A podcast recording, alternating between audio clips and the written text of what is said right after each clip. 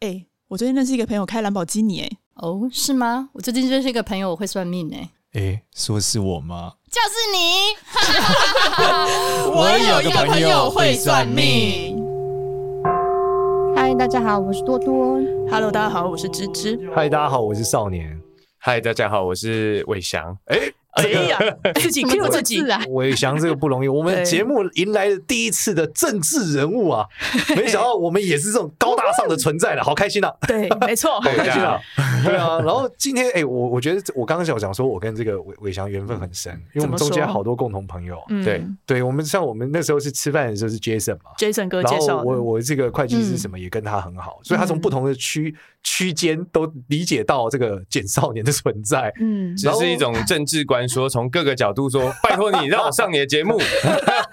我们顶着这个官说的压力，只好邀请他。没错，没错。其实关键，我觉得为什么会这么有缘分哦？他说他对佛法其实有一些很热爱啦，嗯，就是喜欢这个佛法的东西。嗯，对。然后我们今天就来聊这个叫做什么？当当佛法遇上政治。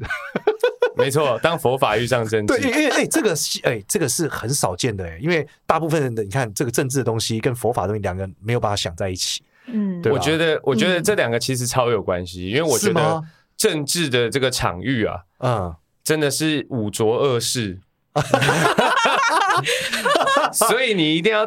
我是这样觉得啊，常常会有人觉得说啊，修行啊，修行，你要去呃山中很清净的地方修行。其实我反而不这样认同，我觉得一定是入世修行。你在红尘中修行，你一定要入世修行，你才知道你道行到哪里。哦，哎，那你介跟大家介自我介绍一下好了，就是你的背景这样。大家好，我叫做廖伟翔。那我是这次我们台中市的西屯区和南屯区的立法委员候选人。哎呦，这不是这不是工商广告啊，就是介绍一下我的背景这样。那我过去呃是一个科技，我有经营一个科技公司。那现在是因为从投入这个公共事务比较繁忙，就给我的合伙人去经营了。哦，那在经营这个科技公司之前呢，嗯、我是做胡志强胡前市长的办公室主任，也非常久。我当完兵。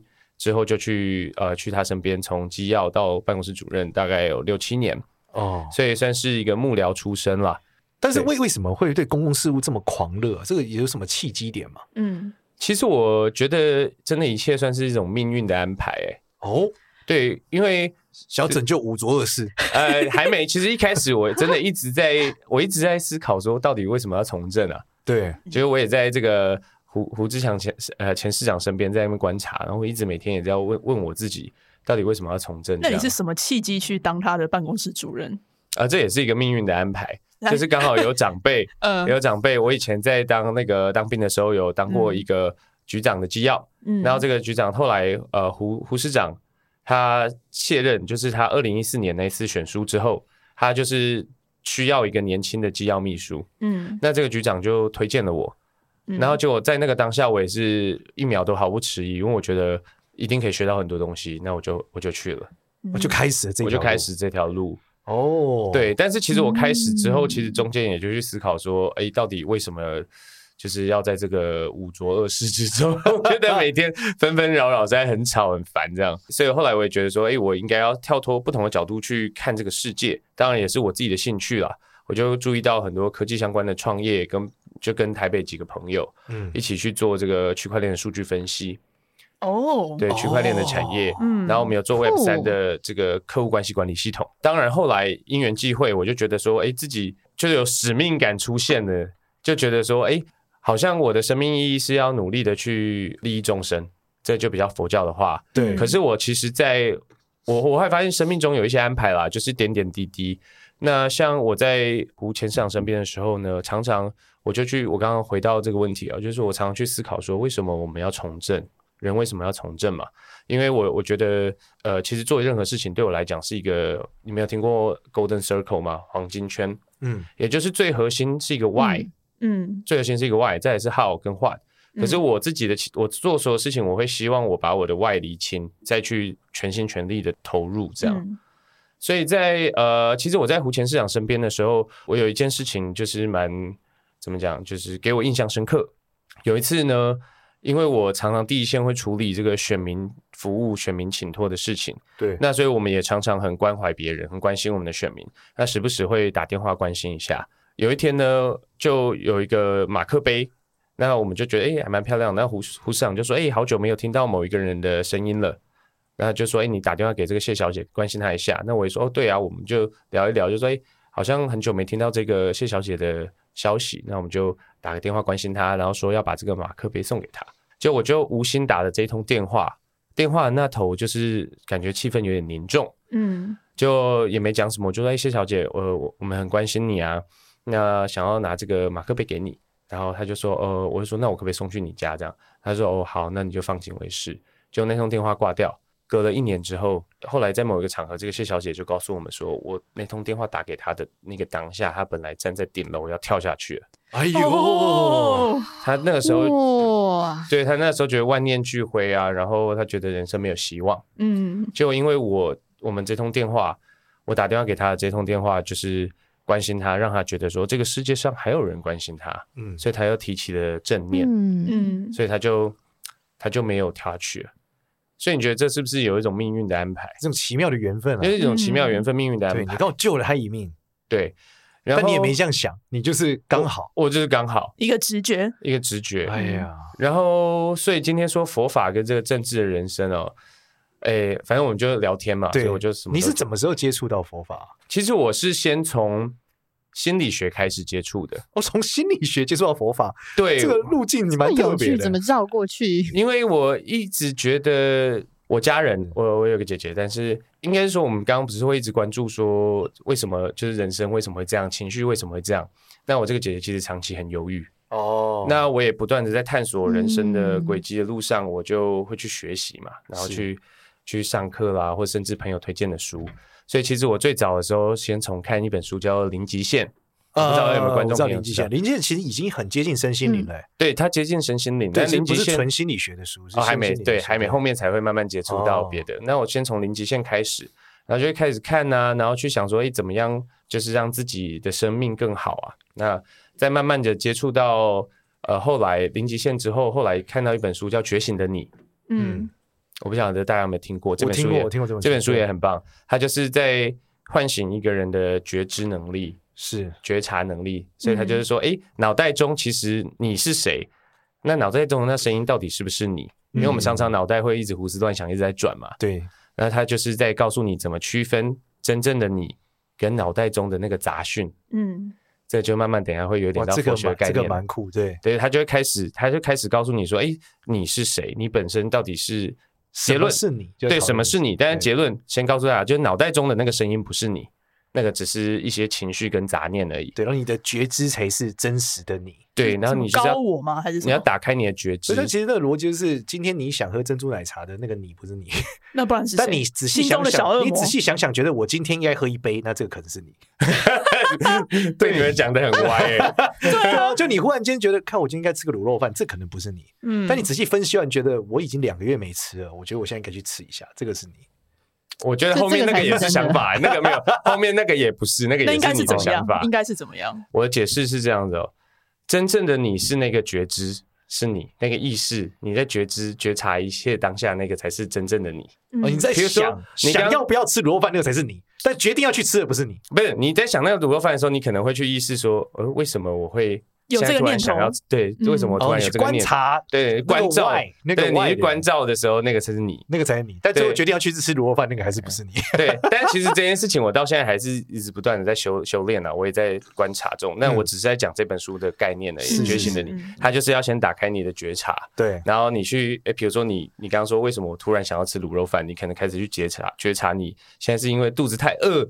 还是你闻到了香气啊？还是还是你看到别人在吃？对对对对，各各种猪肉的那种狂热，对对猪肉的狂热，突然很想要吃那个莱猪这样。没有，反正反正就是从这本书开始哦。那像我刚刚说，其实是有一个起心动念的啦。我想要去理解说，为什么有些人会很犹豫，因为我想要去帮助这些人，嗯，想要去帮助我的亲人，我然后。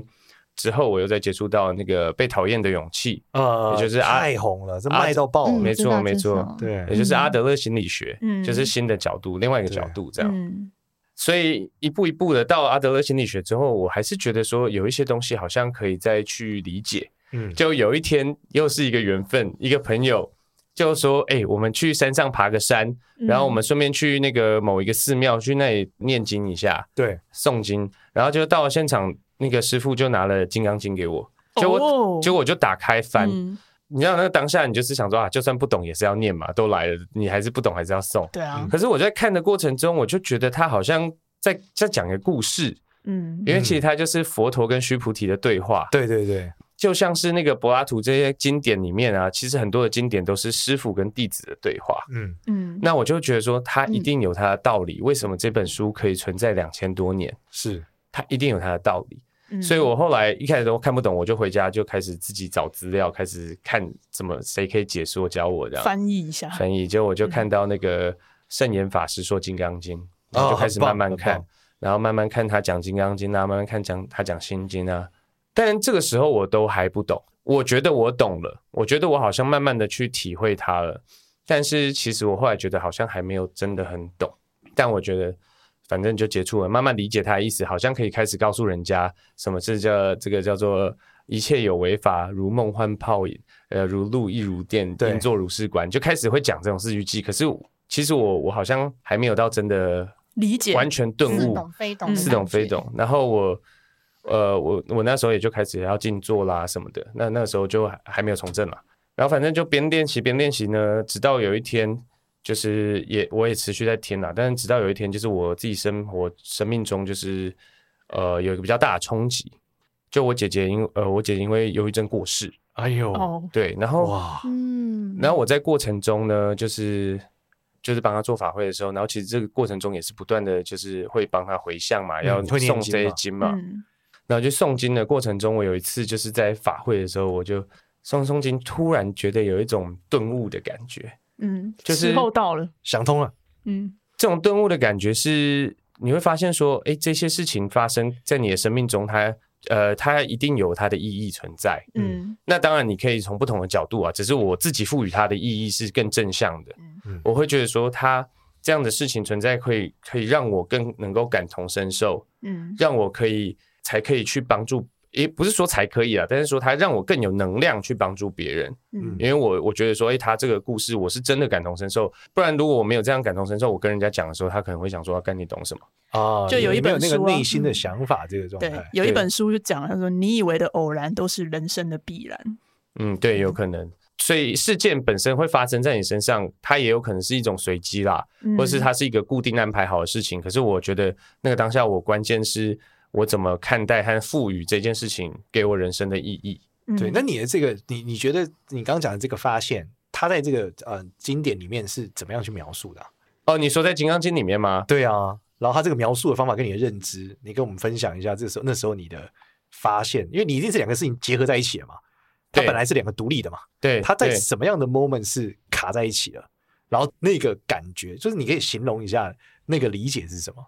我我觉得，如果以《金刚经》的角度来讲，我觉得它有点混合了我跟那个所有我前面学习的东西啦，就是《金刚经》，然后还有甚至是阿德勒的心理学。所以我那个时候当下只是说，诶，因为《金刚经》它主要在讲一些摆脱执着，它讲我我执执着的东西。对。所以比如说，他有在问说，云何因住？云云何降伏其心？就是这个须菩提对佛陀在问嘛。那我那个时候就感受到很多我那个当下的痛苦，我我就是那个痛苦。都是我的痛苦，对，都是一种执着，很强烈的执着。嗯、那如果我一直只执着这种痛苦的情绪的时候，我可能看不到全貌，我可能看不到为什么这个事件要发生在我的生活中。是，所以呃，我那个当下，比如说我那个当下，如果是就先抽离开我这个呃这个情境的时候，我开始觉得说，诶，如果它是我人生中一个呃经历的话，我可以怎么给这个经历赋予一个意义？那这个意义就会变得回到这个利益众生的概念，因为我觉得在诵这个经的过程中哦，《金刚经》也有讲到，比如说他问说，哎，这个恒河沙有多少啊？嗯，然后就是你要，就是你如果呃不带任何执着的去帮助别人，就是行布施，那你就可以呃你的功德是无可限量的。所以那时候我就想说，其实就是布施嘛，布施就是在跟人互动的过程中，其实如果说。我可以常常回到这个本心本性不执着，然后来做帮助人的事情、利益众生的事情的话，那其实是呃，我觉得是一件很好的事情。所以就是你在这个痛苦的当下，你想了一个，你你尝试去缓解它，但这个缓解可能不是有意识的缓解，是你忽然间顿悟了。我觉得是因为如果你只是缓解，会比较像是逃避。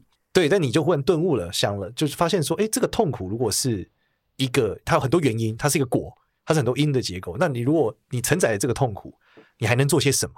对这个社会，对这个世界，是这样吗？我觉得那个痛苦是那个当下本身的阴影，就是常常讲这个本心本性，就是说你其实你本心本性是是没有这个痛苦的，那个只是一个乌云杂讯。本来的这个心念就好像是那个蓝天一样，它本身是一个光明的。可是你因为这些事件，其实事件本身才引起你的这个情绪的呃乌云。可是如果你可以等到情绪都散去了，乌云退去了，反过头来，我就可以更清楚的看到说，那这事件本身是呃因为这个执着的心啊，就是跟亲人的这个执着连接，所以造成这个很强很很难过的情绪。最主要的事情是，如果说我那个当下一直一昧的，也同样的这个执着的心，不不把这个执着心放掉，然后又执着着这个难过、痛苦和这个他是个悲惨的经历的话，嗯，那我觉得他才会真正导致，呃，我们的人生没有意义和更悲惨。嗯，就好像我那时候刚好我记得印象很深刻，我同时有另外一个阿姨，她的弟弟过世，嗯，然后她就是说她她妈妈。也是，就是她妈妈也是白发人送黑发人，然后她每天都自怨自艾，一直说：“哦，怎么老天爷对我这么不公平啦？老天爷怎么会让这个事情发生在我身上啊？”然后每天都不吃饭，然后他不吃饭，然后自己身体很虚弱，然后就把其他的兄弟姐妹，等于是他其他的小孩也拖进去，必须很担心他，一直照顾他。对，他是一个负能量集合体嘛？对，负能量集合体。对，然后继续散播负能量给所有人。没错。然后呃，所以我后来意识到，其实。同样的事情发生在不同人身上，它可以有不同的不同的解解答，只是关关于你要怎么选择。比如说，所以，所以我觉得在你刚刚讲这个地方，其实我感触很深啊。就是我们今天你想，这是一个阴，就所有的痛苦、困境、执着，都是那个遮住你本来样子的一个一个阴影。对，所以每个人其实本来他应该是个蓝天嘛。就我们小时候开心的时候是很 purely 的，嗯，可是我们开始有很多的痛苦，很多的不满。甚至是负面的东西，慢慢慢慢一一层一层的遮。那只是在当你今天如果不去放下它，你就越遮越多，你可能永远看不到那个蓝天。那、嗯、有的运气好，他可能遮的很少，他就是一路就蓝的往上走了嘛。但有的人可能就是越遮越多。嗯，所以这个，所以这个是你在佛法上的这个顿悟的结构，就是理解了这个本来面目，或是本来本心的状态跟这个阴影之间的关联，是不是？对。但是我觉得真的是顿悟后起修。哦，开始才开始修行，就是化悲愤为力量。就是说，哎，你理解了还不代表你做得到。对对对，这个就是你理解，你不代表做得到。嗯、那只有真的透过生命中的不断的冲击，你才可以，呃，一直去反思自己是不是可以时时刻刻保持回到那个。最 pure 的状态，嗯、最本心本性的状态，而不是呃被乌云遮蔽你的思绪的状态。难怪你讲这个从五浊恶世的修行，是因为因为在政治上肯定有超多这样的过程。对啊，你常常会被骂啊，然后你如果因为一个人骂 你，你就很不爽，一直执着说你为什么会这样说我，我我明明就不是这样，然后一直越执着越执着下去，其实你就不没有没有办法做事了。嗯，那那所以一直回到初心，对，要一直回到那个最。嗯。最本心本性的状态。嗯，然后我最近关于这个被骂酸民这件事啊，我最近有一个很大的感触。嗯，就是我最近给我自己设定，因为我觉得不能够激励骂你的人，所以以前的时候，你看到别人骂你，都很想回他，叫比上，然后在网上比赞一下，就回他这样这样。但最后呢，嗯，我做了一个做法是，我现在每看到一条负面的留言，我就去回一个支持我的人，认真回，说感谢他支持我，哦，感谢他爱我。嗯，所以没有一个人讨厌我，我就去让爱我的人感觉更好一点。然后就形成了一个循环，就是因因为他就这样骂，因为骂我不会被回嘛，所以骂就也无聊了。对对，但是爱我的人会被回，就他留一句说少年很很喜欢你什么，我就会回他。所以现在我就养成这个习惯，没有一个人靠邀我，我就去回一个支持我的人。哎，你讲到这里的时候很有趣，因为观众，因为我自己 就是还有边做我以前的笔记啦，但是因为有点久，在选举过程中也很久了，我很也没有那么常回去看这些东西。但我刚刚突然看到一个，我也想要分享。好啊，就是你刚刚在讲你这个行为的时候，其实也要一直不断的提拉拉高你的意识，你的觉知能力，就是这个有没有过于极端？就是有没有过头了？嗯，像《金刚经》里面有一句话叫做“知我说法者，如法欲者，法上应舍，何况非法？他意思就是，就是，比如说，知他说的法的时候，你就好像你在渡那个船到彼岸。对。可是你到了之后呢，其实这个船你也可以不要了，你不不用一直执着着这个船还要带着，也就是连你自己觉得最好的方法都不应该执一直执着下去。它就是一个自在的状态。它就是一个自在的状态。哦，这样就能回到你这个，这是其实难度真的超高。啊，我也觉得好难哦。所以你要一直一直不断的练习啦。嗯、所以真的。我真的是不敢说我自己有有有什么叫做很理解很理解，但是我只是一直要提醒我自己这样。对，但我最近在这个理就事情上也有一点小感触，就是对于情绪的理解，嗯、因为我最近很常被问说：“你你快乐吗？”就超多人在讨论快乐，嗯，然后我就心想说：“我好是到底什么是快乐？是啊，今天好开心，好开心，我很久没有这样感觉了。”真的吗？对，然后直到一个时刻的时候，我超快乐。就前阵子陪小孩出国玩，然后回好不容易飞机降落在台湾的时候，我好快乐。天哪，终于回来了！这种，我发现这个快乐是基于我前面就是陪孩子的痛苦，知道带孩子去泰国哇，真的很硬，超级硬。嗯，然后这个过程我就理解，泰国真的，我就想说，我好几年没有这种笑到合不拢嘴，真的笑到合不拢嘴哦，开心，觉得哇，我终于回台湾了，好开心哦。然后我就发现这是我的痛苦。对比出来的，对啊，没错。然后我就反过来想，但是如果我每一次都这么执着于我要快乐，我就得有好多痛苦，欸、要不然我对比不出这个快乐啊。嗯，然后我内心又觉得这好不健康啊。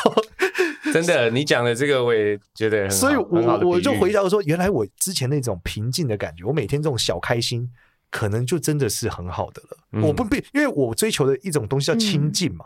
嗯、但是我觉得亲近跟快乐是一种不一样的，从字面上就不一样。但我最后发现，哦，为什么古人佛法，或是说这个道的逻辑，里面有很多这样亲近，嗯，讲平安，讲的不是说你要大快乐，要喜，不要大起大落，对，因为那个感觉是痛苦对比的。你会有太多痛苦的时候，就会就像你讲执着，你卡在那条船上，你觉得我，那我再过一次河，好过河挺好，就但你要知道过河就要船啊，所以你就越卡越多，越卡越多嘛。所以我就觉得回来，回来，回来，再回来之后，就会感觉我觉得这个亲近是一个很好的状态。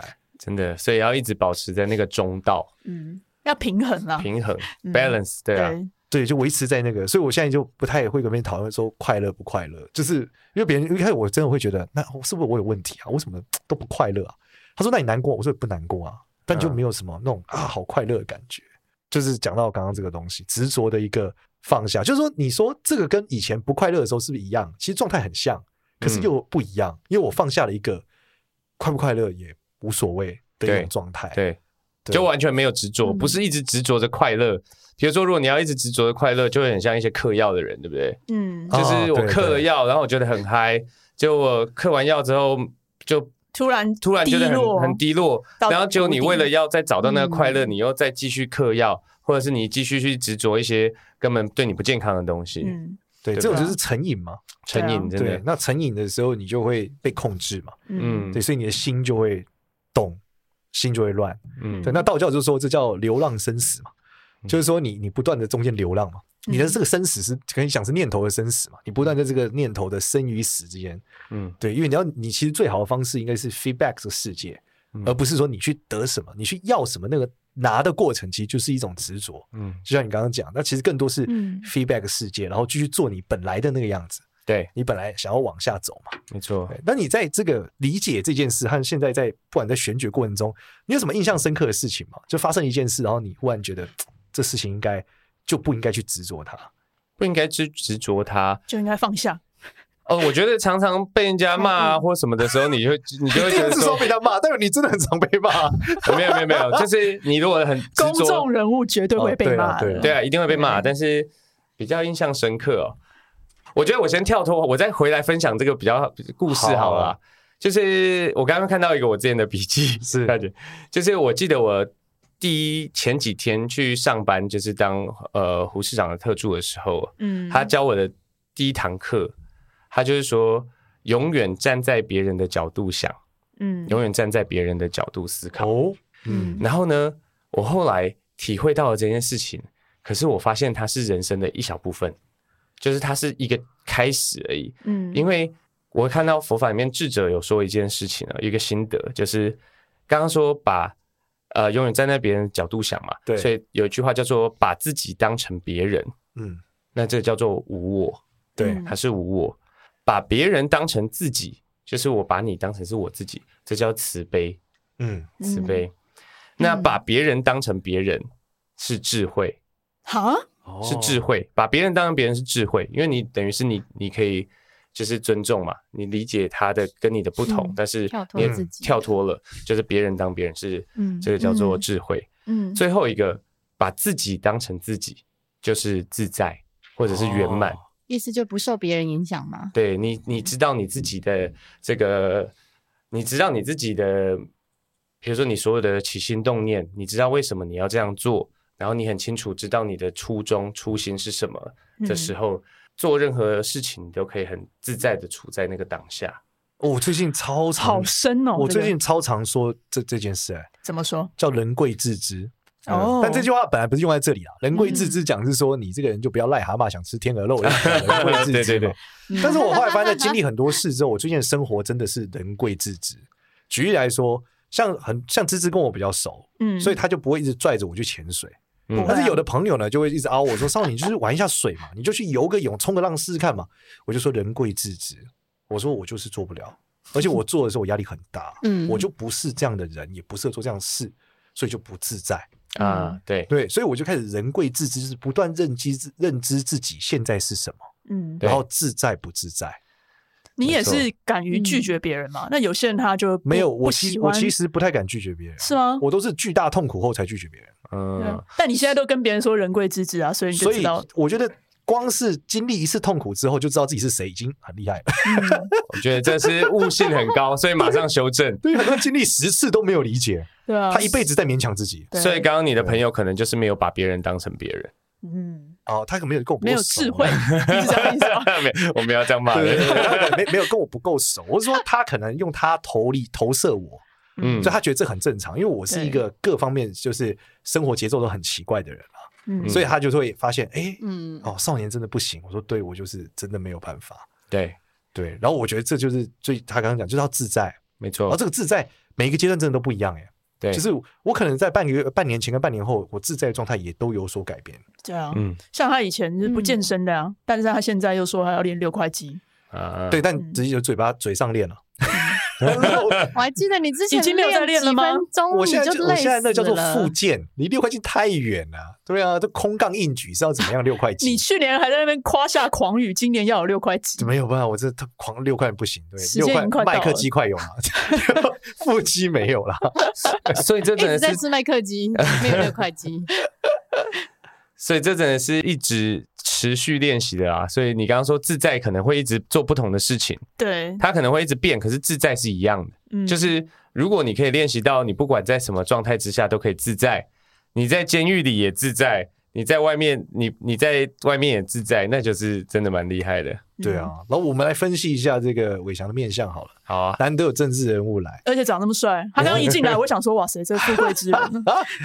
这个面相里面有一段，大家我之前上知识上我面相课的时候讲过，这个印堂骨要方大，对，就可以为名喉舌。对，所以你看他印堂特别方，嗯，比我们所有人，你看我啊，我就凹进去啊，你也比较平啊，嗯，你看他这一块中间这块是不是这个凸出来？这一块，对啊，这里啊，又比它两边的眉骨高哦，它的印堂骨又比两边的眉骨还要高，嗯，所以这个就是为名喉舌的一种像，嗯，然后接着它另外一个方向是它颧骨长得超特别，它颧骨是斜着长的，掉线了。就我们讲这种爆红的明星都是颧骨斜着长，你看它正面是比较下来嘛，然后侧面是斜上往上长的，我们一般人都平着长，但他的颧骨是斜的，嗯，所以这种人呢，就是爆发力非常非常强啦。所以他这个人的命运哦，或各种事情里面就会充满了爆发力，也可以说他这叫奇遇的面相。也就他刚刚讲，他人生很多事情是奇遇，就是刚好一个机会来，然后他也刚好就是接受了，对，接受了这个就往上了，嗯，所以就到了这个状态。所以他整个人的这个结构看起来，你会发现他很有趣哦，他就是颧骨这个叫我们叫颧骨有起，鼻子也有起，然后印堂也有起，所以这个就是贵相啊。哇，谢谢。他在讲声音的，你看他声音也一样，他声音很亮，嗯，对不对？就很特别，对，看起来这个好像这个比较文文质彬彬，但声音是很有力、很厚的。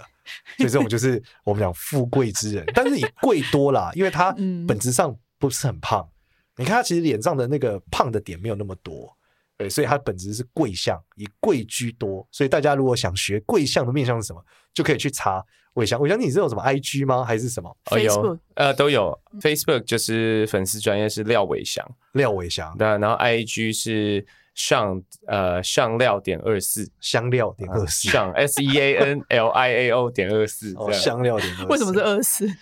因为当初这个在创这个的时候，想说是否这个这次竞选的官方就粉丝页，就是基本上就是在记录我的。对对，那你为什么不问为什么是七六？什么七六？Facebook 为什么后面是七六？还有你好聪明，他 Facebook 有七六吗？有啊，是香料七六。为什么是七六？因为我七月六号生。哦，对，我还以为是七十六年是二月四号生呢。对，七六是哎，对，所以后来你知道我怎么想的？我本来想说我我我的 IG 应该要用一样的啊，但是因为这个二四是等于是我朋我朋友帮我设的，他还没有想太多，他就想说啊，因为是二零二四年嘛，就是就用二四。然后后来想一想，好吧，大家既然都已经设了，就不要改了，反正七十六加二十四刚好一百嘛。哎、欸，很棒哎！哎、欸，而且你看他的电话 怎么样，也都有二四跟七六。哎、欸，真的哦，哎、欸，真的，我没有注意。对，你这是、欸、你，你手机是可以公开的吗？可以啊，可以啊，可以啊。你是零九三七七二四六七六，哎，真的，你跟这个数字很有缘呢。真的，哎、欸，那这个你要不要帮我解释一下？上面要不要解释一下？解释你的电话号码吗？不是，就是这两个数字啊，对啊，为什么？哦，基本上他他的我们呃电话号码去掉零九三七以后，七二四六二六七六，我们要看第三个是跟工作有关。所以它第三位数是四嘛，因为七二四嘛，嗯，四代表什么？四代表这个天干的根呐、啊，代表太阳化禄嘛，所以它真的很适合公众事务。就这个电话号码就是公众事务的人，或他做事情跟公众或媒体比较有关的人，就通常他第三个字会是四开头的。哦，真的啊、哦？对，所以你看这个就是很神奇的一个数字啊。对，所以四这个字刚好就可以让你在这个媒体呀、啊，在公众前面得利。对，是四这个数字，嗯，但好，但有趣的是，因为台湾人对四比较敏感哦，对，那你还用了这么多，就用这几个四，你看这次是很巧。我是还好，我觉得不被他影响，的，不会不执着，不执着，没错。嗯，好的，而且他这次又是第四选区，哎，刚好哎，对，对啊。那我们在节目的最后，让我想讲一下好了，就是因为你这参选肯定有些想法嘛。对对啊，那你你大你有什么想法来跟我们分享一下？我们不是想说不要太政治吗？不是，你可以讲你的信念啊。哦，可是倒不一定是政见，是你这个人对于你你想要推动什么？好，其实我的初衷，哦、我刚刚忘记呃，我刚刚忘记讲这个啊。其实我的初衷叫做，我刚刚有一直在说为什么要从政嘛。嗯，所以我的初衷其实是在整个服务的过程中和工作过程中体会的一句话，嗯，叫做从政是为了别人脸上的笑容。哦，哇，非常假面骑士的一句话。呃，崇祯是为了别人脸上的笑容，因为我我觉得这句话讲的很直白，很很生活化。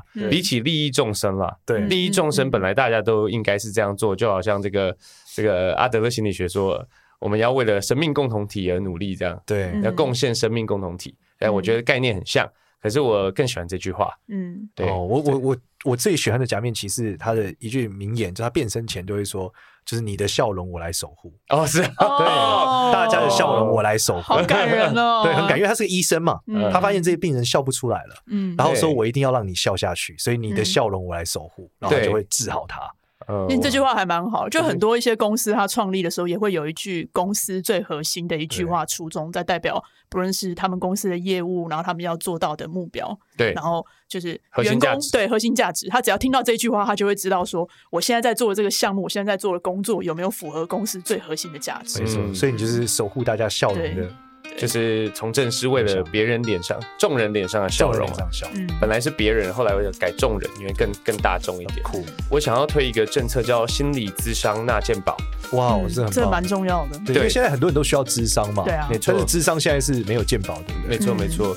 因为现在有健保的就是心理治疗，但其实智商也很重要。对，我觉得其实，在治疗之前，maybe 咨商就可以可以带来一些帮助，带来很大的帮助。有些人需要被倾听、被理解。没错，那我觉得这个部分可以缓和很多我们现在真正的社会现象。嗯，因为就像刚刚说的，很多人开始没有笑容。对，希望大家可以重拾笑。对，我们感谢伟翔，谢谢。喜欢我们的话呢，记得到 Apple Podcast 给我们五星好评，也关注一下我有个朋友会算命的 IG 跟 Facebook。谢谢大家，谢谢大家，拜拜，拜拜。